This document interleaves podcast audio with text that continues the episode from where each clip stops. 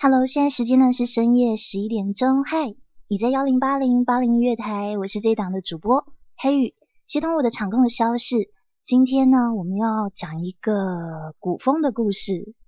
这个古风的故事，故事名字叫《缘尽同心》，是由我们的听众萧公子投稿的。那由于这故事篇幅比较长一点点，所以现在开始。爱情让人沉醉，让人盲目。让人疯狂，让人失去理智，让人不可自拔。到底什么才是爱情的真面目？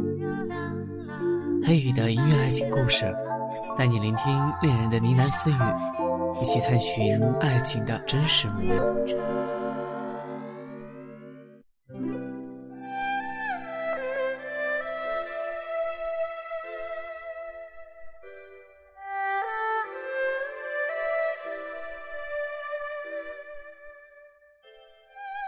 花三月，碧水湖边，遥遥的一人打马而来。终于结束了旷日持久的征战，回到了日思夜想的家乡。看惯了血腥和残忍，斩杀了无数敌方首级。眼前这纯粹的美景，尤其让他生怜。脱下戎装的他。也只是一个平凡的男子，贪恋湖光山色。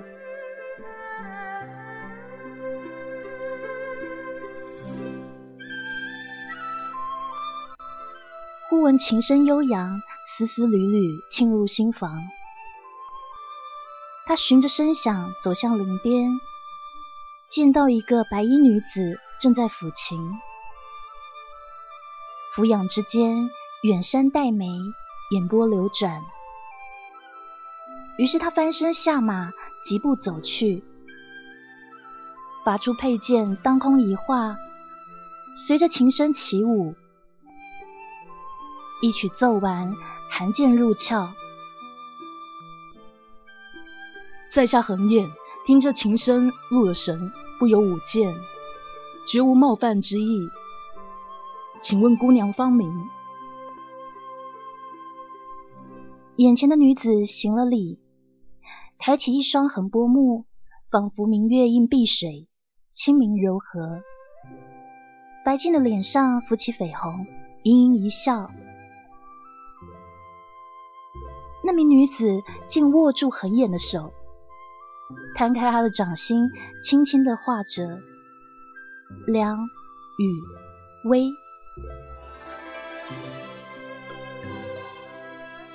从此，湖边常出现两人舞剑弹琴的身影。累了，雨薇为横眼斟酒抚琴；倦了，横眼就拥雨薇在怀里细语呢喃。他坐在雨薇身边，摘一朵花插在她的云鬓中，轻轻的吻上她的眼，看着女孩的脸颊慢慢染上晕红。仿佛在看世上最美的一束桃花。既然雨薇不会说话，横眼就代替她说，和她讲讲拼战沙场的故事。无论是刀光剑影、血雨腥风，还是酣畅淋漓、醉酒高歌，这蕙质兰心的女子静静的听着，有时就被这男人的英勇给折服。有时又为他心疼不已，想说话就在他手上写字，痒酥酥的，小小的女儿心思都写在男子宽厚的手掌里。看着雨薇笑盈盈的模样，恒言想，要是能让她一辈子在自己手心里写字，该有多好啊！这样的耳鬓厮磨。朝夕相处，满山春光竟滋生出了一世繁花，爱意融融。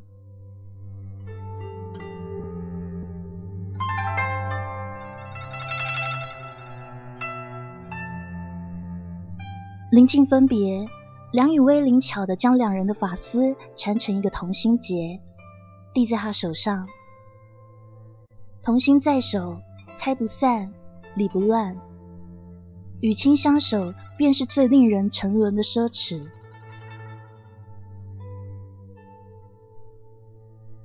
横眼笑着将他揽入怀中，雨薇，这辈子我谁也不要，除了你。我若违背，就女子伸出手抵住了他的唇。他想这一句就够了，怎舍得心上人发下毒誓呢？雨薇，老将军筹备寿宴，他对我有教养提拔之恩，我必须回去。等我来娶你，你在的地方就是我横眼誓时守卫的疆土。雨薇重重的点头，把那同心结包进手帕里，塞进他的衣衫。缠绵的分别以后，横眼跨马离去，十步一回头。雨薇静静的摇手，一抹脸竟是两行清泪。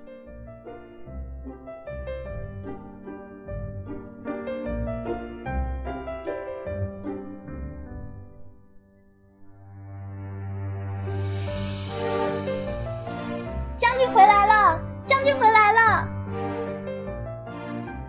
府内一片大喝小小妖，里里外外的侍从纷纷跪拜。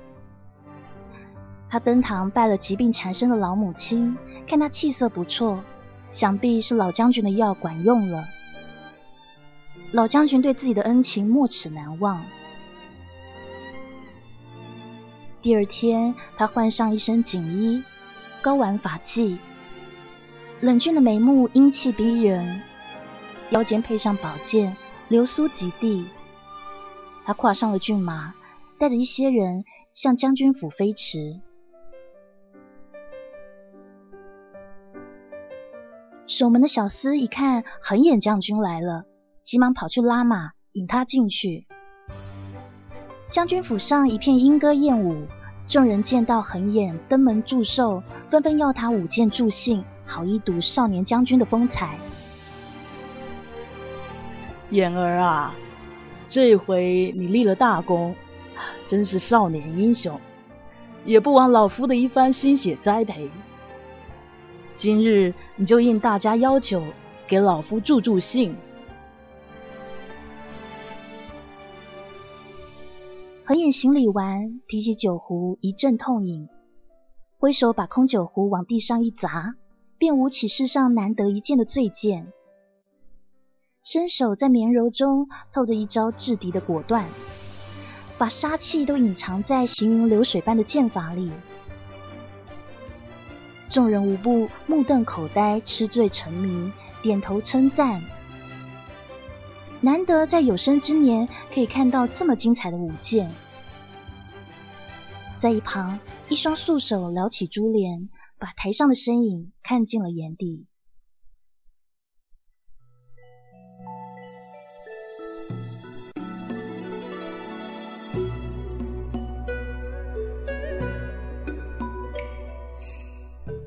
万草堂里，老将军端着茶盏，细细的品尝着。一双纤纤玉手揽住他的脖子，一个女子娇娇的说：“爹爹，你就应了女儿吧，把我许给恒远，我真的很喜欢他，好不好嘛？”梦溪啊，你都和爹说了不下十遍了，就这么想嫁他吗？是啊，您不也说过吗？您说要把我许给当世英雄，还有谁比他更优秀呢？他要是不肯娶，女儿就不嫁喽，以后哪也不去，谁也不见，就当个老姑娘。老将军于是无奈的摇摇头说：“哎，真是女大不中留啊！我传他过来便是。”等恒眼来了，老将军和他说说自己的心意，没想到恒眼竟拒绝说：“恒眼实在多亏了老将军这样提拔、细心栽培，才有如此作为。断断不敢违了老将军的心意，但实在是配不上小姐啊，还请将军另谋人选。”恒眼心想：若是说出自己已有意中人，恐怕以老将军高傲专断的性子，定是不会放过雨薇。少是一番折磨，多则他可不忍心雨薇再因他受苦。而且自己年少时就跟着老将军东征西战，备受呵护。老将军就像他的再生父亲一样，怎敢说忤逆？这是什么话？啊难道我女儿就是集市上的白菜吗？任你推来阻去。恒眼实在没有那个意思。大小姐活泼美艳，谁得了都是福气。可我上有病重老母。我又常年征战在外，脑袋别在腰带上，实在给不了安定幸福，不是良配呀。恒眼跪拜着，手紧紧的攥住，心中希望老将军能够改变他的心意。哼，你这分明就是嫌弃，枉我把你视如己出对待了这么好些年。可是老将军，我。没有可是，就这样说定了。没有人比你更合适。恒燕，难道你忘了你母亲的病究竟该怎么治了吗？我择一日便让你们拜堂成亲。老将军终于拿出了最后的筹码。恒言母亲的病，只有将军府神医的药丸才治得好。说完，老将军甩了甩衣袖，头也不回的走了。庭院深处，将军府的大小姐梦溪松了口气。她想，她终于可以跟心上人在一起了。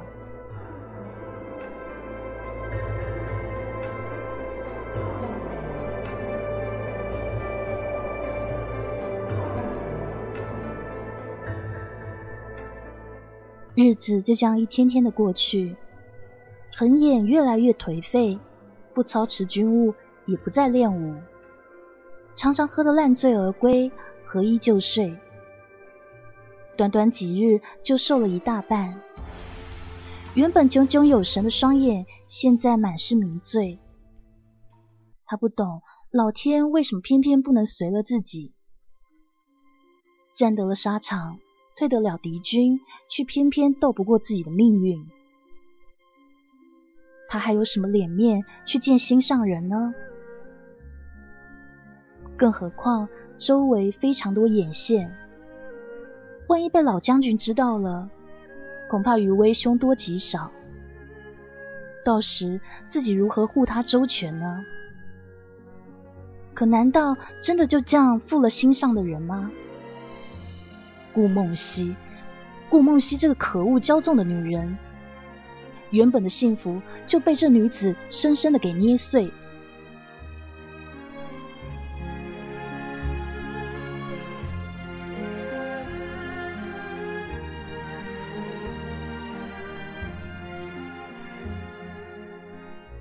梦溪在府中听说了横眼的事情，一张俏脸满布愁容，他想。自己真的有那么不堪吗？父亲是朝中元老，权倾朝野，多少人踏破门槛，想要跟他家攀上亲戚，攀上一点点的关系，可为什么恒眼偏偏不要他呢？他倒是想问问看，恒眼凭什么这样对自己？于是那一日，他跑到横眼的府上，不顾侍从们的拦截，直奔内堂。结果他却看到满地书卷七零八落，有好几只酒壶被砸个粉碎，一柄宝剑撂在地上。像横眼这样习武习剑之人，究竟是怀了多大的恨意，连剑都这样舍弃呢？接着他看见横眼衣襟散乱的躺在床上，酒气熏天。完全没有以前俊俏的模样了。顾梦溪怒火中烧，而且在他正要拉扯对方的时候，竟听见他梦中喃喃道：“雨薇，雨薇，等我。顾梦溪惊得一震，猛地打颤，心脏不知道为什么被狠狠扯了一下，传出尖锐的痛。这就是你的原因吗？一切对我的冷淡，都是因为那个叫雨薇的女人。等你家将军醒了，请他来元清池找我。梦溪说完，踉跄而去。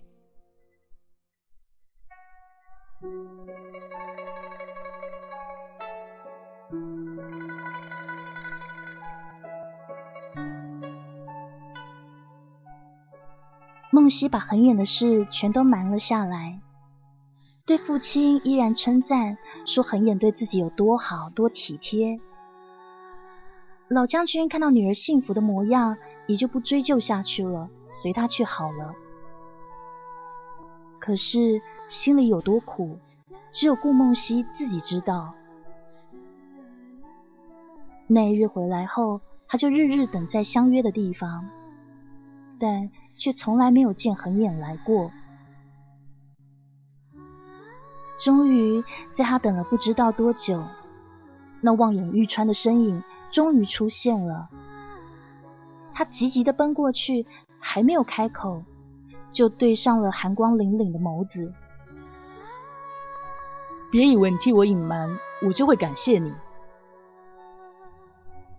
梦溪的千言万语都被深深的咽了回去。我来就是要告诉你，你不用耍什么手段，动什么心思。将军下了命令，我服从便是。哪怕全天下男人真的娶你，我也不稀罕。我永远不爱你。梦溪想，不是这样的。初见时你风流潇洒，梦若星辰，为什么现在却如寒冬？我不就是想得到你的爱吗？我有什么错啊？从小到大，我要什么没有人敢说不，为什么偏偏是你，我要不得？于是梦溪说：“哼，既然如此，你好自为之。”顾梦溪告诉自己，越是得不到的，他越要攥在手里。回到闺房，他卸去了刚刚强装的镇定，瘫坐在坐席上。滚出去！通通给我滚出去！他对着婢女们吼叫着。然后挥手扫掉了桌上所有名贵的茶盏、墨台纸砚，愤怒和妒意将他的脸完全的扭曲，再也没有办法自欺欺人。他真的好想一把掐死那个叫雨薇的女人。荀弋，出来吧。围帐后面缓缓走出一个人影。拜见小姐。不知何事惹怒了小姐？哼，你真的不知道吗？恐怕还是记挂着横眼将军的事吧。父亲能把你招到内府贴身做事，我就猜到你很有本领。恐怕没有什么是你不知道的。你说我该怎么做？荀弋起身笑道：“小姐只要去朱雀楼，自会得到解答。”看来他胸有成竹。梦溪打消了多余的念头。他想，只要能够找到方法让恒眼爱上自己，不要说那个众人一世难求的朱雀楼，就是玉皇大帝的宝殿，他也愿意一访。我明日便去。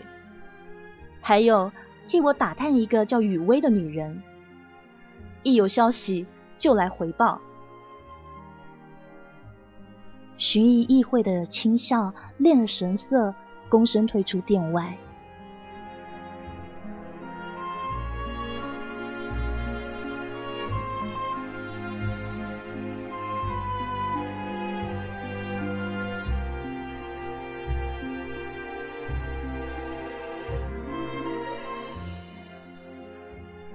时光飞逝，匆匆数月。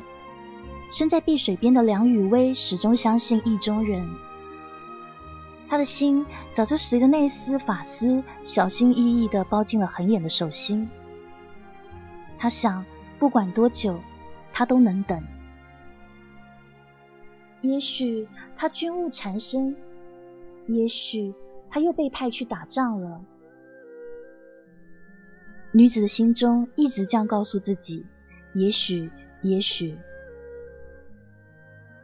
然而，他却不知道。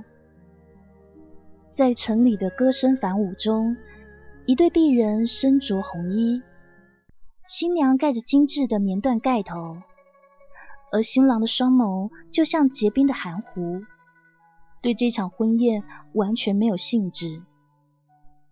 在众人的哄闹声中，一对新人被送进了洞房。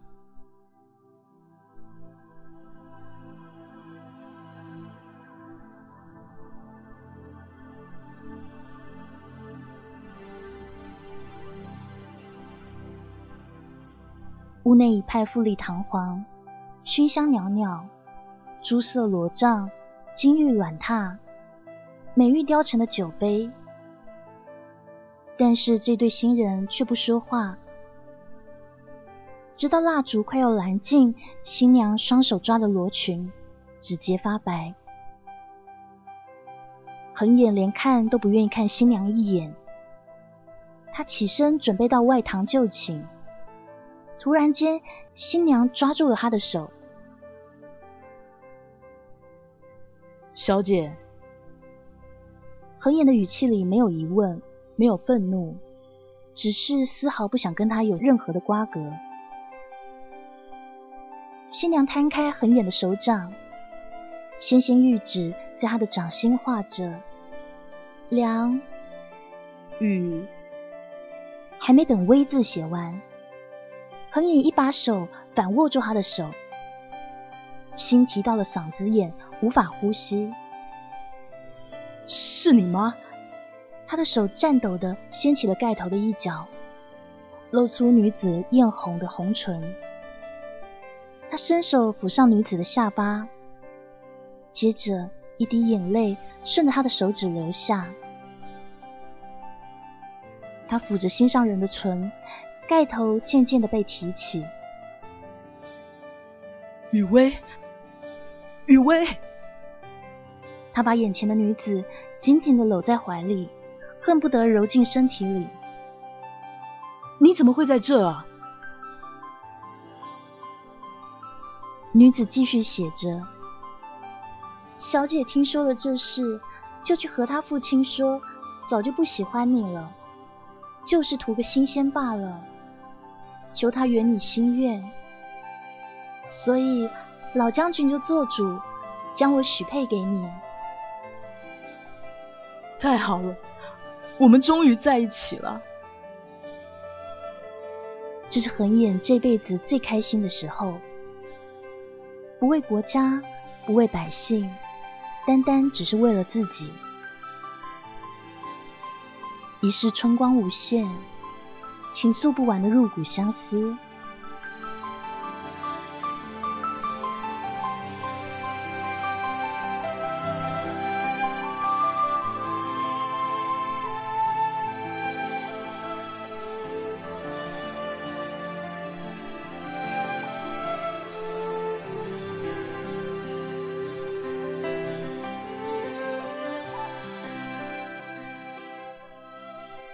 撑了一把油纸伞回到了家中，可他一开门，只见到一个年轻女子笑盈盈的坐在里头。接着，身边出现几名黑衣男子，将她架了进去。终于见到真人了，还以为是哪家的大家闺秀呢，想不到竟是山野村姑。他捏着雨薇的下巴。强迫雨薇直视自己，你看到吗？扮成你这样没有用的贱人，真是辛苦啊，连话都不能说。不过，哼，我得到了他的爱，而你什么都没有。雨薇心想：什么？这个人到底是谁？为什么他说扮成自己？你可知道我是谁吗？我就是顾将军之女顾梦溪。他看见雨薇诧异的面容，梦溪笑着说：“哼，没错，我的确骄纵狠辣。所以世界上不能有两个梁雨薇。你在一天，我就一天过不安宁，生怕哪一天在横眼身上种的情蛊会失效，他就认出我来了。我杀了你，就能永绝后患。一旦你真的死了，假的就成了真。你说是不是？顾梦溪抽出匕首，拽起雨薇的长发。他是不是那样温柔的抚过你的发？接下来寒光一闪，瀑布似的黑发掉落地面，然后匕首接着划过雨薇的脸，所到之处鲜血密密而出。雨薇噙着眼泪，双唇发白。却没有办法挣脱。他是不是那么深情的吻过你啊？顾梦溪的面容扭曲，撬开了雨薇的嘴，冰凉的刀子混着血腥味伸进口中，使劲的一割，血水灌下喉咙，雨薇带血的手撕裂了裙摆。深深的砍入掌心，痛不欲生。雪白的衣裙映出朵朵红莲。哼，这才是梁雨薇。四下只剩下雨薇肝肠寸断的呜咽，还有顾梦溪骇人的笑声。来人啊，把他给我扔下悬崖！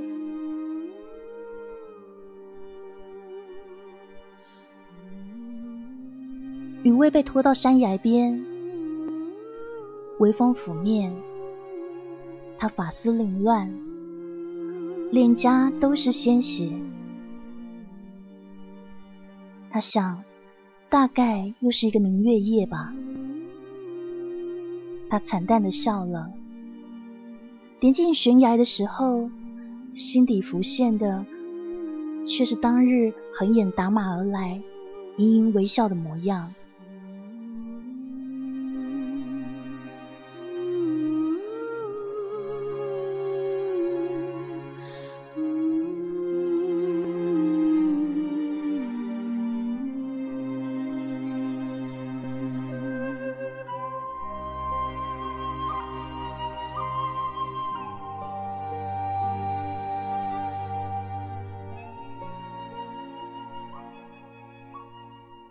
听说恒眼下个月要陪皇上去灵虚寺。顾梦溪听，心里为之一愣。他想，灵虚寺是佛家圣地，自己下的邪术会不会出现问题？于是他急忙比划：“夫君此去要好生注意安危。那群和尚蓄刀的紧，你不理会便是。”恒眼看妻子紧张的模样，笑道：“夫人放心，我自有分寸。”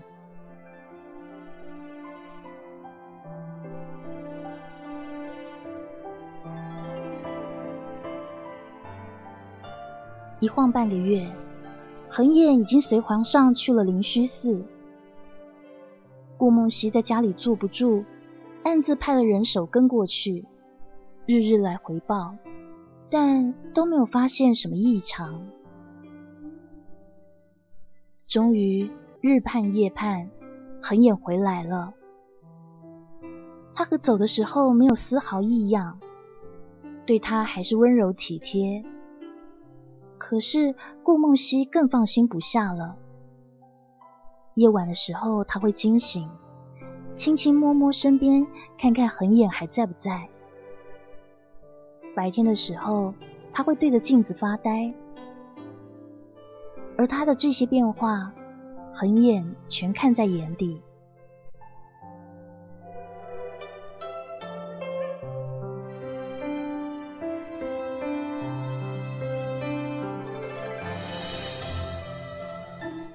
一天深夜，恒眼踱出屋外，借着月光，掏出藏在袖子里的一个白瓷瓶。拔开瓶塞，倒出了一粒小小的药丸。琢磨起寺里那个白眉老僧的话，那老和尚说：“你邪气缠身，恐怕是中了邪术。如果你信得过贫僧，就服下这丹药。”到时你自会明了。这和尚说的到底是真是假呢？算了，万是奸细要害自己性命呢？于是他又收起小瓷瓶，回到屋里睡下了。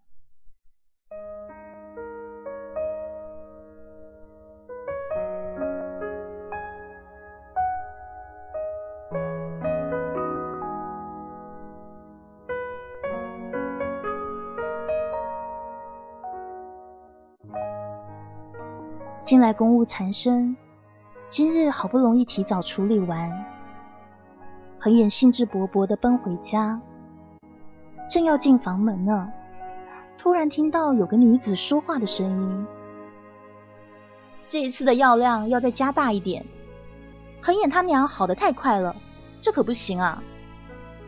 哎，你们这些跟着我过来的奴才，都给我小心点，可别漏了口风，不然……”要了你们的狗命！他心想，这声音像是在哪听过，可是雨薇怎么会突然会说话了呢？母亲的药是怎么回事啊？听到出门的脚步声，恒眼迅速的躲到柱子后，只听到两个婢女小声的议论说：“真是的。”每次都给那个老太婆下药，又不能药死，也不能让她病好，哎，真麻烦。恒眼一听，脸色苍白，连退几步站稳。原来母亲这些年来一直病痛缠身，居然是被人所害。难怪只有将军府的神医可以让母亲续命。老将军好是歹毒，还有多少事是自己不知道的？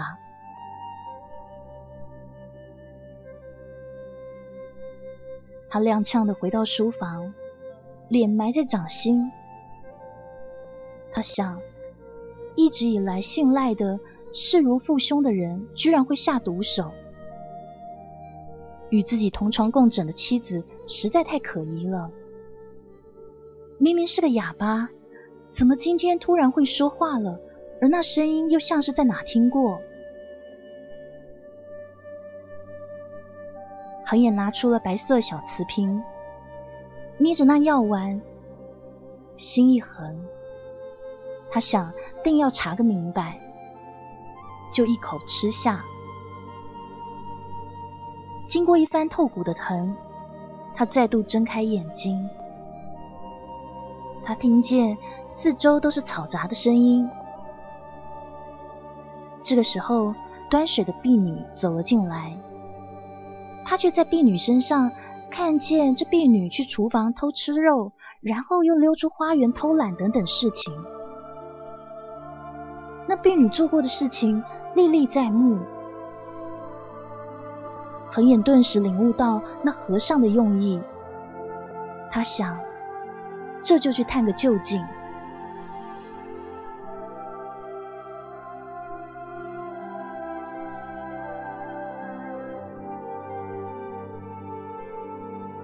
恒眼像以往一样走进了房中，见到自己的妻子雨薇穿了素白的衣衫，泼墨似黑发自背后倾泻而下。他端坐着拨弄琴弦，听到恒眼的脚步声，勾了嘴角，仰起头来。恒眼一看，直接呆住了。眼前的人不是他心爱的梁雨薇，却是将军府的顾梦溪。他怎么穿着雨薇的素裙？这个时候，恐惧慢慢的爬上心头。恒眼压抑着所有的情绪，静静的坐在一旁，假装欣赏琴音一般，端详着眼前的人。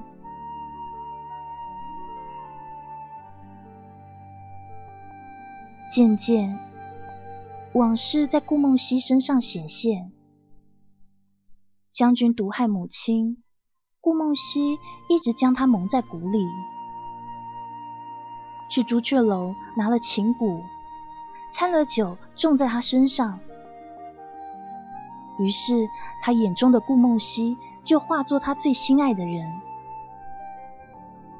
他还看到山野小屋里血腥的一幕，梁雨薇的泪水、无助、恐惧。都刻画在他的心上，让他几乎窒息。恒眼的手心里满是汗水，心头爬满了愤怒、绝望。他低下头，掩饰苍白的脸色，手按住了长剑。他想把眼前的女人千刀万剐。顾梦溪看见自己的丈夫脸色不太对劲，便拉过他的手，写字说：“夫君是不是身体不适？”很眼皱的眉头说：“没什么，就是这段日子，母亲身体好像一日不如一日。那改天我去请父亲府上的名医给瞧瞧。”恒眼点点头。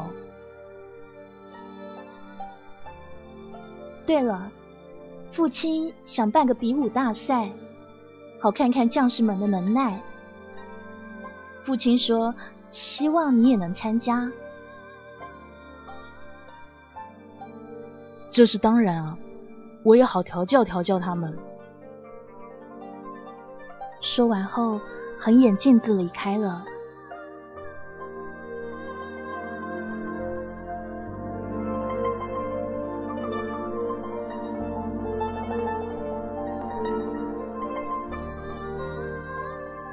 没过几日，恒远的母亲病逝。他披麻戴孝，没有出大门半步，一副伤心欲绝、郁郁寡欢的模样。深夜，他辗转反侧，一闭上眼，眼前都是雨薇全身是血的模样。梦太痛，他不敢合眼。独自一人走到花园，满园芳华，沐着融融月光。他轻轻抚上镶着水珠的花瓣，喃喃自语说：“雨薇，你可曾恨我怨我？你一个人看到连天的彼岸花，会不会孤单？等我。”忘川奈何，我都随你去。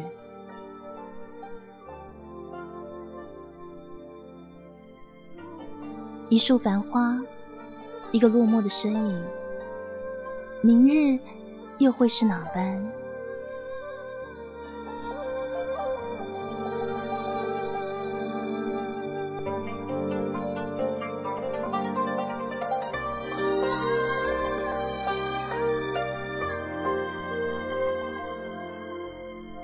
梦溪静静的站在门边，映着清晨的阳光，为恒眼披上戎装，一丝一扣，仔仔细细，好像她要远征一样。她拉过丈夫的手心，写道：“我等你回来。”横眼眉目冷淡，没有回答，就跨马而去了。顾梦溪一人坐在亭子里，心不在焉。他不紧不慢的弹琴，他怎么会不知道横眼去赴的那一场是鸿门宴？他引他去，横眼也心知肚明，这是他两个最爱男人的博弈。他相信。横眼是对自己有感情的，他要等他的英雄回来。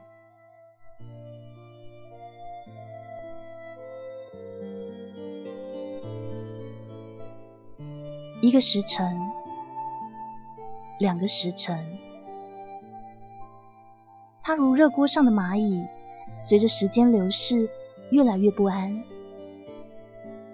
突然，琴弦断了。荀彧慢慢的走过来说：“夫人，你真的那么笃定他会回来吗？”“会的，只是死活的问题。”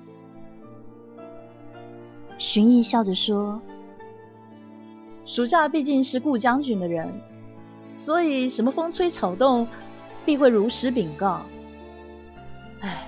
造成现在这个局面。”实在是对不住妇人和少将军啊！哼，你什么时候在乎这个了？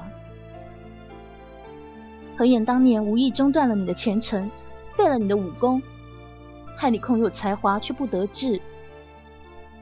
从那个时候起，你就打算报复了吧？你这一刀借刀杀人使得很妙啊！蛊惑我去朱雀楼。又暗中派了什么臭和尚给他解药，现在又去老将军耳边吹风，想借父亲的手杀他。虽然夫人知道了，可还是迟了。不过到底杀不杀得了他，可是你们之间的事了。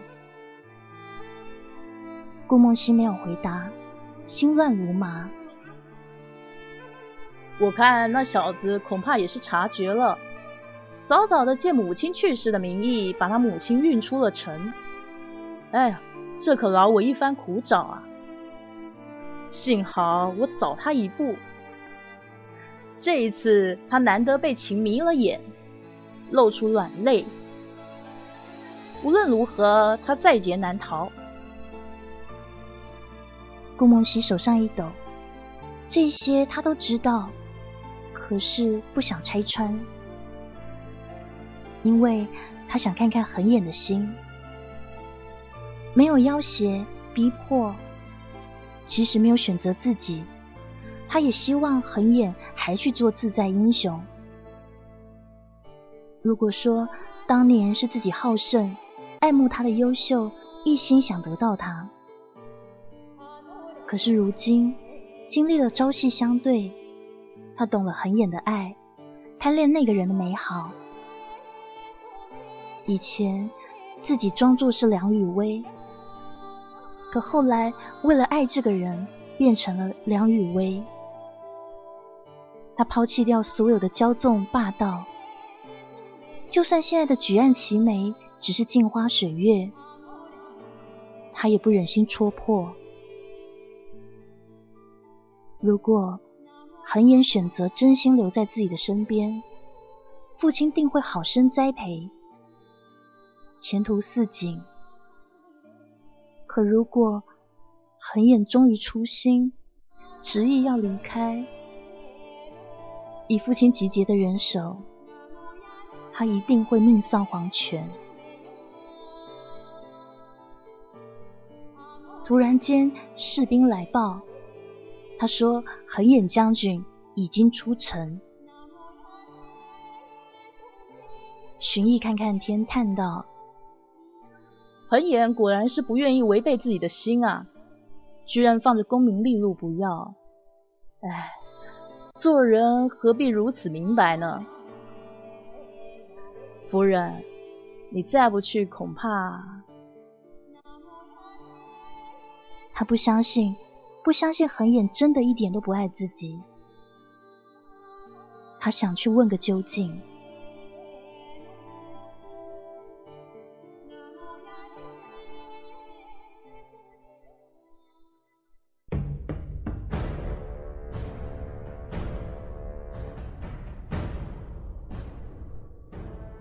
恒眼满身是血，一袭白袍早就成了血红。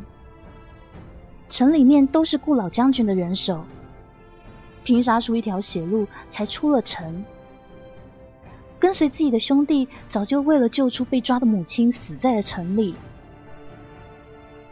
他回头看看躺在马车里气息奄奄的母亲，鼻头一酸，还没有来得及多想。就听见后面又追来了另一批人马，马蹄渐近，刀光一闪，上来就是一劈砍断了马车链结，载着母亲的车翻滚到路边。他拔剑驾马回身，刺向来人。他一手拉起母亲，一手挥剑对打，刀剑起落间，身边的追兵纷纷倒地。可是后面的又扑上来，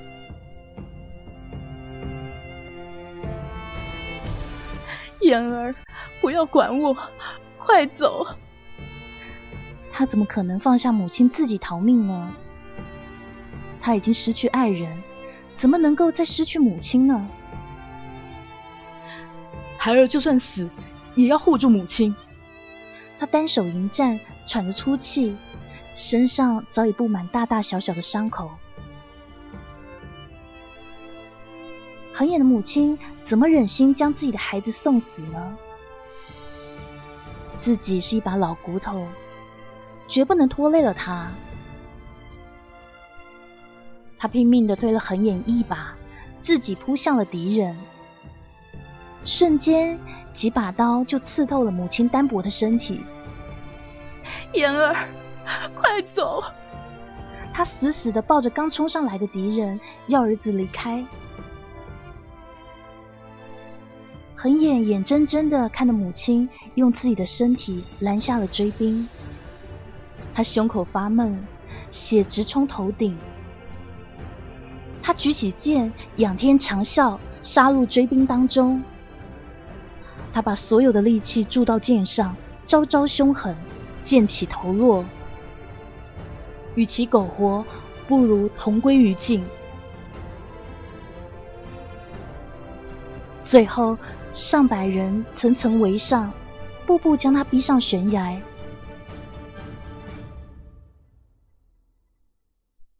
他的力气逐渐被抽干，脚下尸骨累累。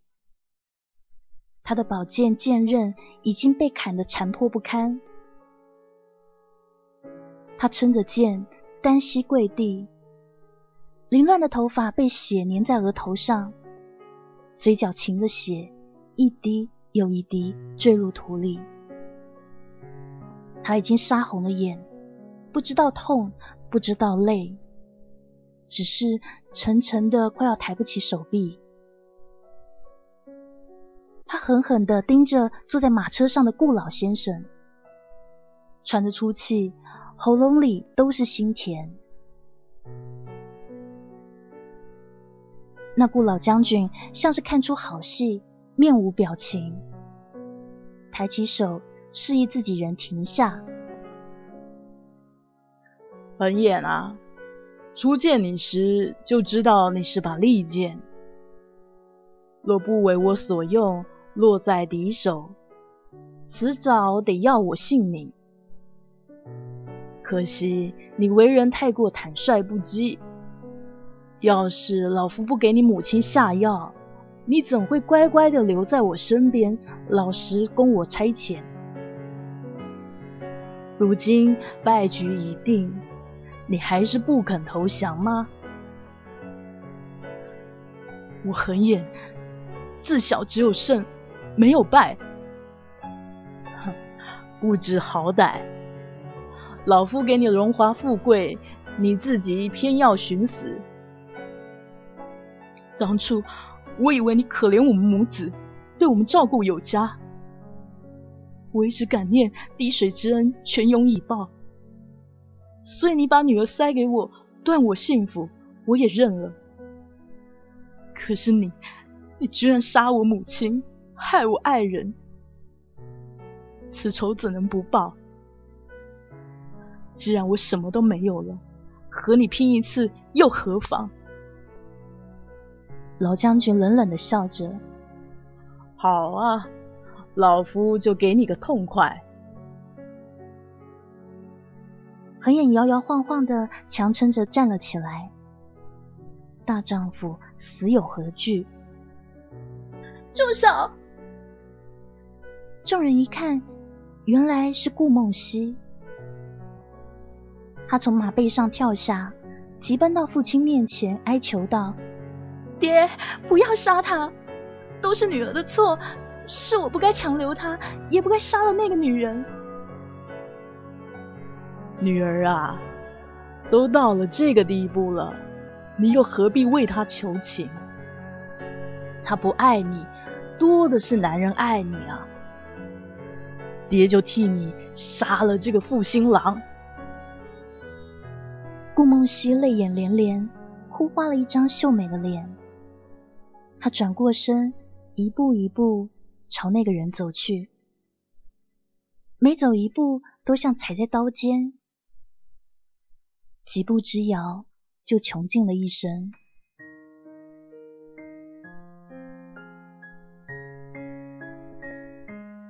泪水模糊视线，他都要看不清横眼的眉目了。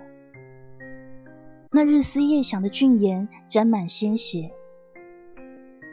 曾经很远出门。他就默默的一直跟到大门外，每天都盼着心爱的人早点回来，亲自为他煮饭洗衣，生怕有一天他不回来了，自己就再也没有办法为他做这些。他为了这个男人痴傻、疯癫，他都心甘情愿。有多少次想到横眼对那梁雨薇的寝室温柔，他心里就嫉妒的发狂。他恨自己为什么自己偏偏晚了一步。如果时空变换，如果能重来一次，结局会不会不一样？只可惜，早就没有回头路了。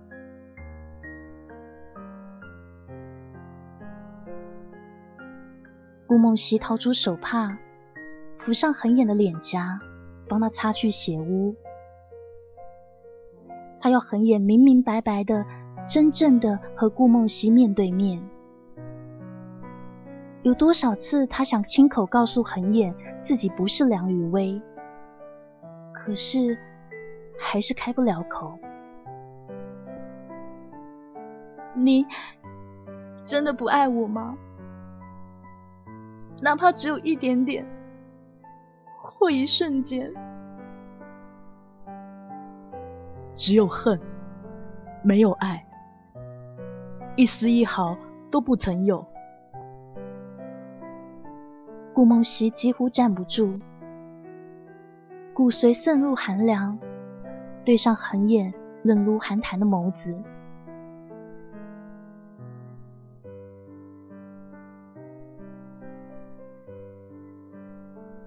把我的雨薇还给我！瞬间，横眼将一把匕首扎在顾梦溪的胸口上。顾梦溪提起嘴角，无力的微笑，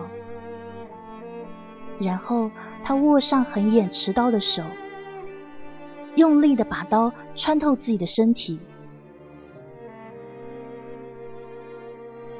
他抱住心爱的男人。气若游丝，伏在他耳边说：“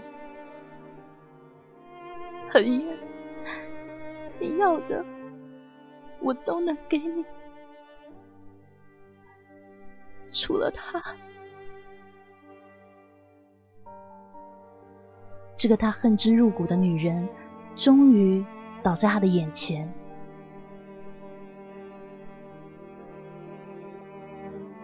老将军大惊失色，下车奔向女儿，痛哭流涕。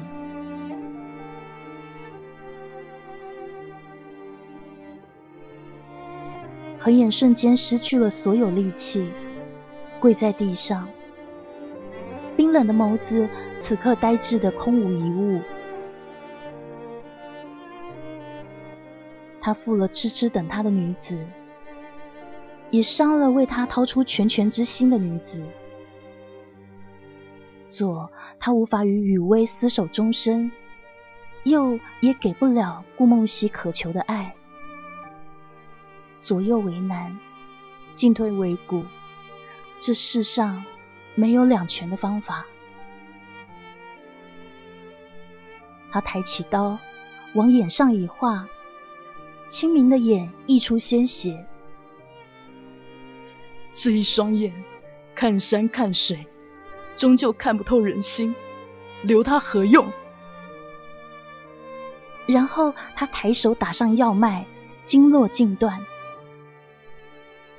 这一身武艺，保家护国，偏偏守不住爱人，要他何用？青色的天上下起滂沱大雨，横眼失心的狂笑。他没了母亲，没了爱人，没了兄弟，一身戎马载誉而归，可是却斗不过天。他真的恨透了顾梦溪吗？也许他恨的是命运，时不对人，没有多一步，没有少一步，棋盘上的子儿全军覆没。他爬上悬崖，翻身坠下，血衣飘飞，消失在尽头。终归缘尽同心，地尽缘。从此情已断，恩怨了，徒留残剑立青崖。